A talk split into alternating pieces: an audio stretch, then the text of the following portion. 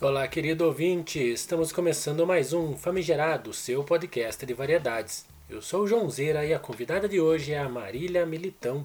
Ela é profissional de RH, especialista em carreira e recolocação profissional. Trabalha com RH há mais de 15 anos e vai dar dicas muito boas para fazer aquele currículo bacana e performar bem nas entrevistas de emprego também. Ela tem muita coisa legal para contar pra gente. Olá, Marília, seja bem-vinda.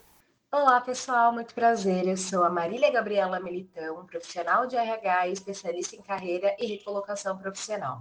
Eu trabalho com a área de RH desde quando eu tinha 15 anos e ao longo de toda a minha carreira eu tive a oportunidade de trabalhar em empresas de porte e segmentos diferentes. Então, por muito tempo eu trabalhei nas antigas aí famosas agências de emprego, consultorias de RH, até que então eu cheguei aí no RH corporativo, conduzindo processos para empresas bem renomadas aí do mercado, como por exemplo o, o ML, né, o Mercado Livre. E, e, hoje eu ajudo os profissionais né, que estão em busca de recolocação a acelerarem esse processo, que eu sei que é um momento bastante desafiador, que muitas vezes a pessoa é boa, mas como ela está com a autoestima abalada, ela não se preparou, ela não sabe como é esse outro lado, ela sempre acaba dando né, umas deslizadas aí no decorrer do processo e isso acaba atrapalhando.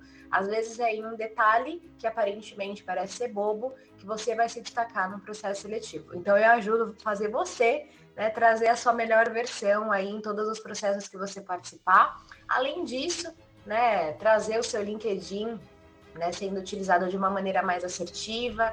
Então é um trabalho bem completo aí de, de mentoria de carreira que eu realizo. Quais são os erros mais comuns em entrevistas?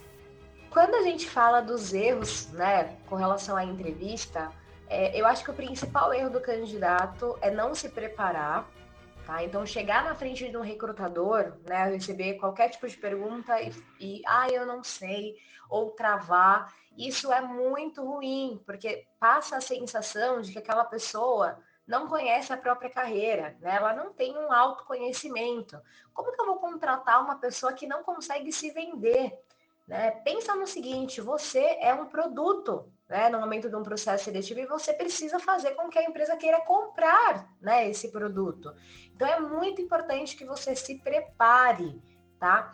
A gente está cansado de saber que uma entrevista ela ela segue um roteiro, né? Ainda mais as entrevistas com o RH. Então, eu não sei se você já percebeu, mas em várias entrevistas que você participa, as perguntas se repetem.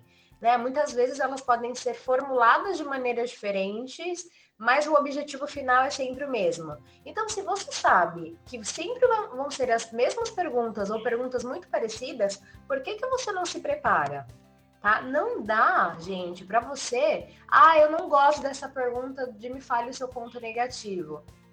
Desculpa, mas na vida adulta a gente não vai fazer só aquilo que a gente gosta se as empresas ainda estão fazendo esse tipo de pergunta, a, no, né, a nossa função como candidato é estar preparado para responder essa pergunta e de uma maneira boa, né, de uma maneira que vai fazer eu me destacar né, daquele meu concorrente. Então, acho que o primeiro erro é não se preparar e o segundo erro é mentir.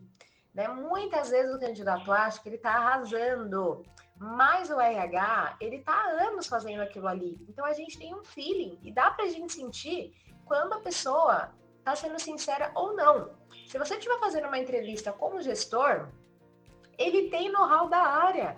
Não dá para você tentar ali, né, enganar ele ou falar de uma maneira muito superficial que o gestor ele vai perceber que você não domina daquela função. Então eu até falo para os meus clientes, se prepare, inclusive para responder as perguntas que você não sabe. Tá? Então é muito diferente, por exemplo, ah, você viu lá na descrição da vaga que precisa conhecer o sistema SAP. Gabriela, eu nunca trabalhei com esse sistema. Beleza, o que, que você vai fazer? Você vai se preparar para isso. Vai para o YouTube. Tem tanta coisa boa nessa internet, gente. Vamos, vamos consumir conteúdo de qualidade. Vai para o YouTube, pesquisa é, vídeos pertinentes ao SAP, dá uma olhada na cara do sistema né? Se você der sorte, talvez você encontre até um vídeo do módulo da tua área de atuação. Né? E aí, quando você chegar na entrevista, ao invés de você mentir, o que, que você vai falar? Você vai te perguntar, olha, você já trabalhou com SAP? Você não vai, ah, não, nunca trabalhei, ponto, acabou. Não, você fala, olha, Não tive a oportunidade né, ainda de trabalhar com SAP, mas eu sei que é um sistema muito utilizado no mercado. Inclusive, eu fiz algumas pesquisas, assisti algumas aulas no YouTube, então eu conheço a carinha do sistema. Inclusive, achei muito parecido com o sistema X, que foi um que eu já trabalhei, e eu sou uma pessoa que tenho muita facilidade de aprendizado. Então, o sistema é questão de algumas semanas para eu me adaptar né, aos caminhos que eu vou precisar fazer por ali. Então, vocês percebem a diferença de você apenas falar que não sabe e você responder, porque eu também falei que não sabia, mas de uma maneira onde eu trouxe uma ação. Né? É igual quando fala de Excel. Por que, que você vai esperar o recrutador te perguntar para você falar que não tem o Excel? Pô, vai fazer um curso. Tudo que vocês não sabem fazer, a resposta precisa ser baseada numa ação positiva, de que você está indo atrás do prejuízo tá? Então não cometam esses erros nas entrevistas de vocês. Conte uma história breve de alguém que se sobressaiu muito bem em uma entrevista. Quando eu penso em um candidato que se destacou muito num processo seletivo, eu lembro de um senhor que eu entrevistei. Eu estava conduzindo um processo seletivo para uma vaga de supervisor comercial. Tá? A princípio, o gestor queria ali aquela galera na faixa de 35, 30 anos. Entrevistei vários candidatos nessa faixa é, e ninguém atendia né, o, o, perfil que o gestor de fato queria. Até que eu achei um currículo de um senhor que já tinha seus 60 e poucos anos, só que o currículo dele era muito bom. E eu chamei ele para entrevista. E eu lembro que assim que ele entrou no call, ele já até brincou: olha, os meus cabelos são brancos, mas eu tenho disposição. Né? E a conversa foi muito fluida. Ele foi um profissional tão bom que, sinceramente, a idade dele foi só um detalhe.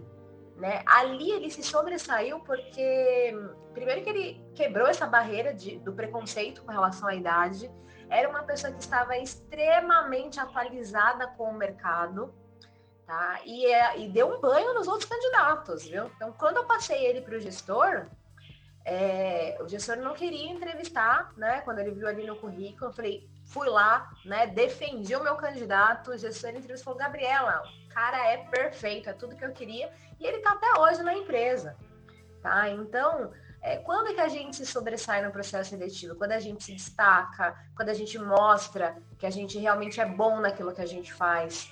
Porque imagina, se eu tivesse entrevistado essa pessoa e ela tivesse uma baixa energia, não soubesse vender a experiência profissional dela, não soubesse fazer um relatório no Excel, mexer no sistema, né, não tivesse atualizada com o mercado, ele ia ter sido reprovado, independente de ter 30 ou 60 anos. Tá? Então, é, você precisa ser tão bom que a empresa vai querer te contratar, não importa as outras coisas. Quem tem mais chance de conseguir a mesma vaga? Um candidato com pouco preparo, porém humilde e receptivo, ou um candidato melhor qualificado, porém intempestivo? Durante toda a minha carreira profissional, eu tive a oportunidade de conhecer candidatos dos mais variados tipos. Então, tem aquele que é mais introspectivo, aquele que é mais falante, tem aquele que chega se achando dono da razão, né? Eu acho que a gente tem que encontrar um meio termo, né? Então, quem tem mais chance de conseguir a vaga? O candidato que conseguir se apresentar melhor, tá? Então, quando a gente pega, por exemplo, dois perfis de uma pessoa que é humilde e receptiva e um candidato que é bem qualificado e arrogante, é...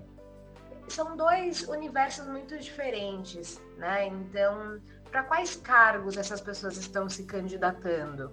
Tá? A arrogância, a gente precisa também sentir ali exatamente, precisa precisa ser um profissional de RH muito bem preparado para realmente conseguir conduzir aquela entrevista, porque às vezes a pessoa está nervosa e ela cria uma barreira e isso pode é, parecer que é arrogância. É, eu já entrevistei candidatos extremamente arrogantes, tá? Que ficaram assim durante o processo inteiro. Eu lembro que quando eu comecei né, a trabalhar com RH, e eu era muito jovem, eu já fazia processo seletivo assim para vagas de gerente, diretoria. Então, imagina, né? Eu tinha meus 24 anos é, entrevistando uma galera de 40, 45 anos para cargos altos. Então, eu imagino que elas pensavam, né? Que eles pensavam, enfim, o que, essa menina do RH está querendo aqui me avaliar? É, o grande ponto que o candidato precisa entender é o seguinte: naquele momento, naquela situação, O RH está com o poder de decisão. Então, se você não, não conseguir convencer aquele profissional que você realmente é bom, sinto muito, você não vai ser aprovado. Então, quando a gente tem um candidato com um perfil muito mais aberto e receptivo às perguntas, a tendência é que o bate-papo flua muito melhor e, consequentemente, você vai conseguir avaliar esse candidato melhor. Mas tudo depende muito do perfil da vaga e da empresa também, tá? Então, por exemplo, ah, é para uma vaga de gestão, né? Então, é um gestor que vai pegar uma equipe grande, né? Que ele precisa ter uma bagagem profissional, que ele vai precisar se impor né? Talvez esse candidato que é, né, demonstre ser um pouco arrogante, talvez tenha mais facilidade de lidar com essa equipe do que esse que é muito humilde, muito receptivo. Então, não tem uma resposta padrão que vai dar certo para todo mundo. Depende muito da vaga, depende muito do histórico profissional, porque também não adianta nada você ser humilde e receptivo e você não ser, uma, não ser um bom profissional. Tá? E o contrário também é a mesma coisa. Não adianta você ser um profissional muito bom e você ser arrogante. Então, eu acho que precisa existir um, um meio termo, né? É, tem uma frase que é muito clichê, não sei nem de quem que é, né? Mas que fala que não tem como você ser uma, uma pessoa ruim e um profissional bom. É basicamente isso, né? Não dá para você ser arrogante, tratar as pessoas como se elas fossem um lixo e você ser um, um profissional um profissional bom. Então, acho que o momento de entrevista serve exatamente para isso, para a gente conseguir avaliar. Mas, de modo geral, é claro que um candidato que, que seja muito mais receptivo, a, a tendência é que a entrevista flui, vai fluir melhor e as chances dele ser aprovado é muito maior do que um candidato que, que for arrogante, né? Quais são as principais vantagens em se contratar um profissional de 50 anos ou mais? Então, legal. Quando a gente volta a falar aí sobre a faixa etária, né, a gente chega numa faixa etária da galera mais 50 anos, né? Geralmente profissionais mais sêniores ou profissionais né, que tendem a ter maior responsabilidade. E eu acho que é muito importante para o mundo corporativo a gente ter uma equipe mista, tá? Porque tudo tem o seu lado bom e o seu lado ruim, tá? Quando a gente tem uma equipe muito jovem, que é todo mundo muito jovem, é, isso tende a trazer uma imaturidade para a equipe. Geralmente são profissionais que não passaram por muitas empresas, então tem uma maior tendência a se influenciar, tá? Então, é, quando a gente traz esses profissionais, né, que, que, que são mais velhos, eles tendem a trazer todo, todo esse senso de responsabilidade, costumam ser pessoas mais centradas, pessoas que têm uma atenção muito maior naquilo que está fazendo. Claro que tudo isso que eu estou falando é uma tendência, tá? Então, é, não existe uma fórmula mágica. Não é que todo mundo de 50 anos vai ser uma pessoa responsável, mas a tendência é que seja. Então, eu acho que uma das principais vantagens para a empresa é ter esse profissional mais sênior e ele vai realmente influenciar de uma maneira positiva as demais pessoas da equipe. Né? Vocês já devem ter ouvido falar sobre aquela frase que as pessoas são contratadas pelo currículo e são desligadas por conta do comportamento. E isso é uma verdade. Eu tenho certeza que todo mundo aqui já passou por uma empresa que tinha aquela laranja podre e quando né, você menos percebe, você já está envolvida ali naquele universo também. E, e o ser humano, ele, ele sempre acaba focando muito mais naquilo que é negativo. Né? Então, até na nossa vida pessoal, quando acontece uma coisa boa, a gente geralmente fala para uma, duas pessoas. Quando acontece uma coisa ruim, a gente fica falando daquilo o dia inteiro. e isso também acontece nas equipes. Então, quando a gente traz esses profissionais que já estão um pouco mais calejados no mercado, é muito mais difícil deles se envolverem nesse tipo de situação, né? É, e geralmente também é uma pessoa que dá muito valor para aquele trabalho que ela tem. Geralmente são pessoas que querem criar raízes na empresa. É, então eu, eu acredito que tem muito mais vantagem né, de trazer esse tipo de profissional para a equipe do que desvantagens, né? Eu até contei um caso agora há pouco para vocês, profissional de mais de 60 anos que a gente contratou, é excelente profissional, engaja a equipe, tem experiência de outras empresas, então consegue né, ter essa visão mais macro, e, e mesmo que não seja uma pessoa que tem um cargo de liderança, você não precisa ter um cargo de liderança para ser líder, né? Para influenciar as pessoas, para ajudar, para contribuir. Então eu acho que, que realmente são boas escolhas. As empresas deveriam deixar, deixar de lado né, esse preconceito bobo por conta da idade e realmente dar a oportunidade dessas pessoas voltarem para o mercado e mostrar todo o potencial que tem. E, gente, 50 anos, né? Super jovem. Quais são as mentiras clássicas e as mais curiosas que já percebeu em currículos? Eu falei agora há pouco para vocês que mentir é um dos principais fatores que contribuem para você ser reprovado no processo seletivo. Mas a verdade é que tem muitos candidatos que começam a mentira já na elaboração do currículo. Né? Então, se a gente fosse listar aí duas coisas que eu identifico muito, né? ainda mais eu que faço né, esse trabalho de revisão de currículo, é idiomas e Excel. Tá? E geralmente tempo de empresa também. Tá? Então, quando a gente fala de idiomas, por exemplo, é, não precisa procurar muito para você encontrar um currículo que a pessoa coloque que tem um inglês intermediário. Quando você vai fazer a entrevista com a pessoa, ela não consegue se comunicar no idioma. Gente, se você não consegue se comunicar no idioma, o seu inglês não é intermediário. Ai, Gabriela, mas eu consigo ler e eu consigo escrever. Qualquer pessoa que entrar no Google Tradutor consegue fazer isso. Então, o seu inglês, ele é básico. Se a empresa está pedindo realmente um inglês intermediário avançado, é porque você vai precisar ter a conversação. Então não minta no currículo, tá? Porque fica muito mais feio quando você chega na entrevista e é questionado sobre isso. E, e outra coisa, quando acontece esse tipo de coisa, que o RH na entrevista percebe que você mentiu, tudo que você falar depois daquilo vai perder um pouco do crédito, tá? E o Excel é a mesma coisa. Às vezes a pessoa coloca lá que tem um Excel intermediário, Aí você vai conversar com ela na entrevista, ela falou, ela fala que sabe alimentar uma planilha. Alimentar planilha não é Excel intermediário, tá, gente? Então, primeira coisa, tabela dinâmica, PROC-V, é, lista de validação, tudo isso é de básico a intermediário, tá? Ainda depende do nível de conhecimento ali da pessoa, de realmente o, o quanto ela consegue construir tudo isso que eu falei do zero, né? Eu sei que existem outras fórmulas aí em Excel. É... E a terceira coisa que eu comentei que foi o tempo de casa, né? O que acontece? Geralmente, as pessoas que são instáveis nas empresas, elas não costumam colocar o tempo de casa. Elas colocam assim, de 2019 a 2020. Só que eu não sei se ela entrou no início de 2019 e saiu no final de 2020, ou se entrou no final de 2019 e saiu no início de 2020. Isso muda muita coisa, né? Uma coisa é você ter ficado um ano na empresa, outra coisa é você ter ficado dois meses na empresa, tá? A estabilidade dos profissionais, ela é muito importante. Por quê?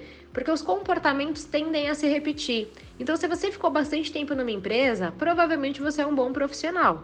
Né? E se você ficou pouco tempo na empresa, ou você precisa ter uma justificativa que faz sentido, ou a impressão que a pessoa que está te entrevistando vai ter é que talvez você não seja tão bom assim. Ou que você seja aquela pessoa que qualquer coisa que acontecer e você não gostar, você vai pedir para sair. E isso é muito ruim, né? Por quê? Porque a empresa gasta dinheiro na sua contratação.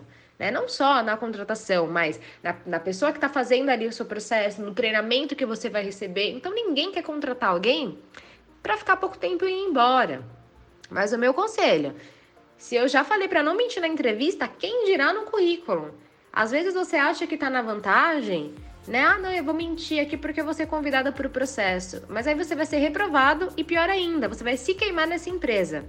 E outra coisa, o mercado de trabalho, ele é tão pequeno, gente. Quando você menos espera, você vai encontrar de novo aquela pessoa.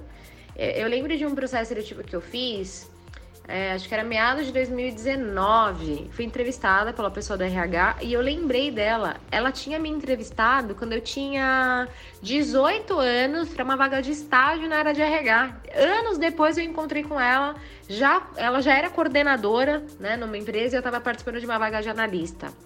Então assim, é, não tente tirar vantagem das pessoas. Você acha que você está tá saindo na vantagem, mas na verdade você mesmo está se prejudicando. Como funciona a dinâmica da polêmica?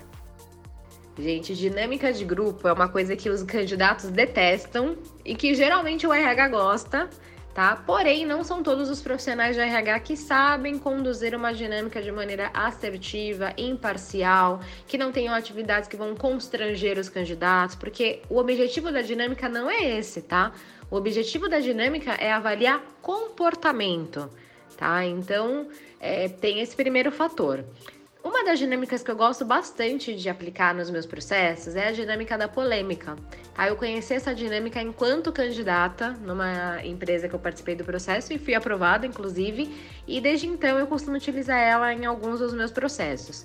Como que funciona essa dinâmica? A gente traz algumas situações, né, que são vistas aí como polêmicas e cada uma das candidatas, né, vai pegar essa situação, geralmente vai estar escrito num papel, então essa pessoa vai ler em voz alta e já vai expor a opinião dela e depois a gente abre a discussão para o grupo. O grande fator dessa dinâmica é o objetivo não é que as candidatas concordem entre si, não existe uma resposta certa nem errada para nenhuma das perguntas, porque depende muito do histórico de vida daquela pessoa. Então, a gente percebe que dependendo muito do que já aconteceu com aquela pessoa, ela vai conduzir aquela situação de uma maneira diferente e tá tudo bem. E, se, e, terceiro, é não se ligarem politicamente correto. Eu acho que o grande erro dos candidatos na dinâmica de grupo é querer agir ou responder da maneira que ela espera que o RH ou que o gestor né, quer. E, e não ser ela mesma. Ai, Gabriela, mas, mas que orientação clichê, seja você mesma, mas é verdade. Se você fingir alguma coisa ali na dinâmica e for aprovada, existe um, um, um período chamado período de experiência. Se você não for realmente aquela pessoa que você fingiu ser na dinâmica, vai azedar o negócio. Ai, Gabriela, mas eu sou uma pessoa mais introspectiva, então eu sempre sou prejudicada na dinâmica. Você não sabe, você não sabe qual é o perfil que cada empresa está procurando. Porque às vezes, é, eu percebi isso muito, o candidato quer, quer assumir logo a liderança, quer impor a opinião dele para mostrar que está dominando ali o grupo, e às vezes não é isso que a empresa quer. Muito pelo contrário, às vezes tendo esse comportamento, ela, ela demonstra ser uma pessoa agressiva, uma pessoa que não respeita a opinião dos outros. Então, seja você mesmo na próxima dinâmica. Mas eu vou trazer uma das perguntas que a gente faz, né, que eu faço nessa dinâmica da polêmica, que é pensa o seguinte: você está conduzindo um processo seletivo, tá? Para contratar uma pessoa que vai ser o seu braço direito na empresa. Você faz todas as etapas com alguns candidatos e você escolhe um candidato que parece ser perfeito, mas na última etapa você descobre que ele é ex-presidiário. Você não consegue saber o crime que essa pessoa cometeu e você precisa tomar uma decisão. Você vai contratar ou não essa pessoa e por quê? Né? Então, olha a situação, é polêmica. né? Então, muitas vezes as pessoas elas vêm por um lado, já todo mundo merece uma segunda chance, é, eu vou dar essa oportunidade. Mas lembra que eu falei que não é para se empreender no politicamente correto? Não é sobre segunda chances essa pergunta, porque eu também acredito que as pessoas mereçam uma segunda chance. Inclusive, tem várias empresas que, que têm projetos né, voltados para esse, esse público, né, para realmente reinserir essas pessoas na sociedade.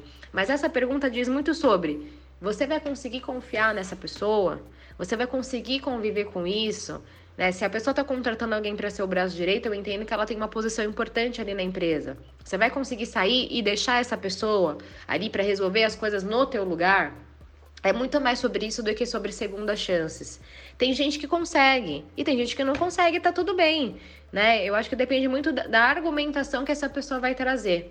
Tá? Então, essa é uma dinâmica muito legal, né? Essa é uma das situações, tem algumas outras, e aí o negócio pega fogo, né? Porque imagina, geralmente é uma turma de pelo menos, no mínimo sete pessoas, é, e no máximo 15 para também não ficar muita bagunça. Então, é, tem muita gente que diverge da opinião da outra. Então, apesar de no início eu falar, olha, não, não é para vocês concordarem entre si.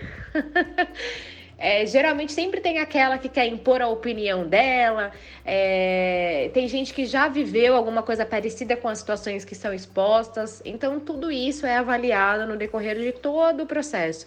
Então é muito mais, é muito além do que você está respondendo, né? Mas sim como você está defendendo as suas ideias. Em várias situações eu vou trazendo alguns insights, né? Enquanto você é flexível de entender que a sua ideia não fazia tanto sentido assim. É, agora que a Gabriela me trouxe mais informações, eu acho que esse caminho aqui faz mais sentido. Então, na dinâmica de grupo, é, não vai ser uma pergunta que vai fazer você ser reprovada, vai ser o seu comportamento em todo o processo. Quais os tipos clássicos de candidatos? Se a gente for pensar nos tipos de candidato, eu já entrevistei de todos os tipos, minha gente, mas eu acho que tem dois que são muito marcantes e sempre vai ter nos processos seletivos. Então, o primeiro é aquela pessoa que fala pra caramba, tá? Tem pessoas que falam pra caramba e são fluídas, e tem pessoas que acabam sendo prolixas. E isso é um grande problema, ainda mais quando você está sendo avaliado, sabe por quê? O RH começa a te fazer uma pergunta, aí você dá uma volta para responder. Faz a segunda pergunta, você faz a mesma coisa. Chega uma hora que a pessoa ela não quer nem te perguntar mais nada, porque você é tão cansativa que você suga a energia da pessoa. Então tome cuidado. Se você for uma pessoa prolixa, tome bastante cuidado no momento de processo seletivo e receba feedback das pessoas. Gabriela, não sei se eu sou prolixa. Pergunta para sua mãe, para pessoas de confiança que realmente gostam de você e que vão te falar para o seu bem tá? Então, um clássico. Galera do comercial, geralmente é um perfil que fala pra caramba, né? Se deixar, vende até o notebook que tá usando ali para o processo seletivo. E tem um outro candidato que é aquele candidato é, que parece que a gente tá num monólogo, né? Então eu pergunto, ele responde, mas ele não desenvolve muito bem. É sim e não, não conta história, não entra num detalhe. Então vocês perceberam que eu trouxe aqui dois opostos? Né? Tudo que é demais, gente, estraga. Então você não pode falar demais para não transformar o bate-papo numa coisa cansativa e maçante, mas você também não pode falar de menos, porque senão você não vai conseguir se vender né? E, e, pensa no seguinte: o recrutador tem o quê? Meia hora, 40 minutos para te conhecer. Aproveite esses 40 minutos com todas as suas forças, né? E, e demonstre realmente que você é um bom profissional. É, tem profissional que é mais introspectivo, né? Candidatos que são mais introspectivos, mas ainda assim se comunicam muito bem e conseguem né, desenvolver bem na entrevista, é, mas eu acho que os dois que, que mais me marcam são, são esses dois opostos: o que, fala, o que fala demais e o que fala de menos. Quais são as medidas que as empresas podem adotar a fim de diminuir assédios e entre outras não conformidades? Agora a gente chega num assunto que é bastante delicado, que é assédio, né? Então, não é também, infelizmente, não é incomum as candidatas compartilharem comigo algumas situações, né, as minhas clientes da consultoria. E muitas vezes eu, como RH, participando de processos junto com gestores, percebo também algumas situações que não estão de acordo e é minha função como RH orientar aquele gestor que aquele tipo de pergunta não se faz, que aquele tipo de informação sobre a vida da pessoa não diz respeito a ele, tá? Então eu acho que primeira coisa que a empresa precisa ter, compliance tá? Compliance com uma empresa externa que não vai ter vínculo nenhum com ninguém que, que é daquela companhia e que realmente vai avaliar as situações de uma maneira imparcial, tá? Eu não sei se são todos tá? Os programas de compliance, mas os que eu já tive contato eram programas que os colaboradores podiam fazer as denúncias e também os clientes externos. Né? Você, enquanto candidato, é um cliente da empresa, tá? Então, se você fez algum processo e você se sentiu né, constrangida por alguma pergunta, eu vejo alguns casos aqui no LinkedIn absurdos. Eu não sei se vocês tiveram a oportunidade de ler né, sobre essa história que eu vou compartilhar aqui com vocês. Eu não vou lembrar o nome dos envolvidos, mas enfim, era uma entrevista online, tá, entre uma candidata e dois gestores homens tá? Eles entraram na sala e eu não sei se eles achavam que o microfone estava fechado ou que a pessoa não estava ouvindo eles, e eles falaram que a candidata tinha cara de, né? É, e a candidata estava ouvindo. Então, assim, gente, isso é postura de gestor, falar que uma candidata tem uma cara de tal coisa. Inclusive, esse é o principal erro dos processos seletivos. A gente não pode trazer nossas opiniões pessoais. Que, ah, eu não fui com a cara da pessoa, achei que ela tem cara de tal coisa. Quem que você acha que é? Para achar ou não achar esse tipo de coisa, você tá ali para avaliar o currículo, a trajetória profissional, para ver se ela realmente é boa. Nessa situação que eu contei aqui para vocês, ela foi atrás ela foi muito corajosa. Ela fez um post no LinkedIn, então já começa por aí que ela foi corajosa de expor a situação. E ela foi atrás dos diretores, eu acho, da empresa, eu não sei se realmente essas pessoas foram desligadas, mas na época foi o desfecho ali que eu acompanhei. E isso é só uma das coisas, tá? é, mulheres geralmente são muito questionadas sobre filhos, né? Eu tenho uma cliente que ela é casada há mais de 10 anos, ela não tem filhos. Todos os processos que ela faz e ela fala, sou casada há 10 anos, não tenho filhos, ela é questionada. Isso é assédio, gente. É que às vezes acontece tanto que a gente acaba achando que é normal, a gente acaba banalizando as coisas. E a gente não pode fazer isso. Então, se acontecer algum tipo de situação como essa, você, enquanto candidata, procure os canais da empresa, tá? É, entra no site, vê se eles têm alguma, algum canal de compliance para você denunciar. Se você tiver coragem né, de, de fazer esse po um post ou ir atrás das pessoas, né, no, no, próprio LinkedIn, que agora o LinkedIn facilitou bastante a vida, né? Antigamente, como que eu ia saber quem é o gerente da pessoa que está me entrevistando? Hoje em dia você faz uma busca ali no LinkedIn, rapidinho você descobre. Né? Então, não deixem as pessoas invadirem vocês né, nesse ponto. Não deixem, isso não é normal, isso não é certo. Não se sujeite, é, mas eu preciso do emprego. Gente, se isso está acontecendo na entrevista, eu vou falar por experiência própria. É um reflexo da cultura da empresa.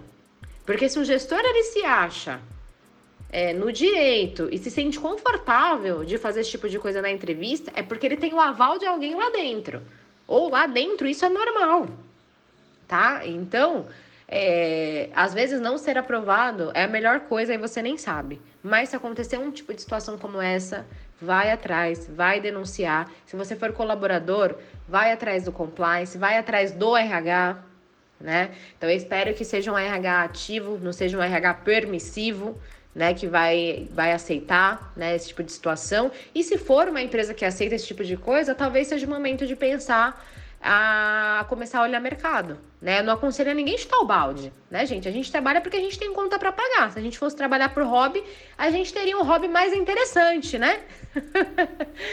Mas se você tá vendo que a empresa, né, tem essas práticas que não condizem com, com as coisas que você acredita, não se acomode, comece a disparar currículo e se tire desse ambiente.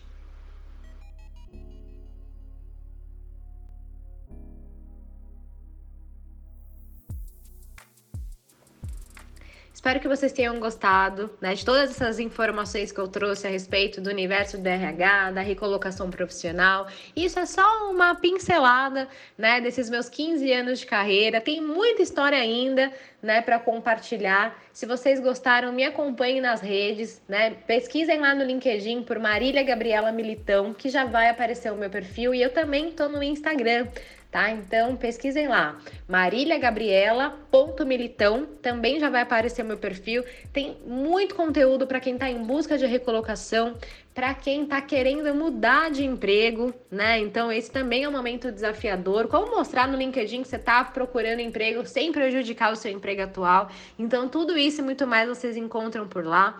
Eu também tenho um canal no YouTube tá? Que tem vários vídeos com conteúdos muito ricos.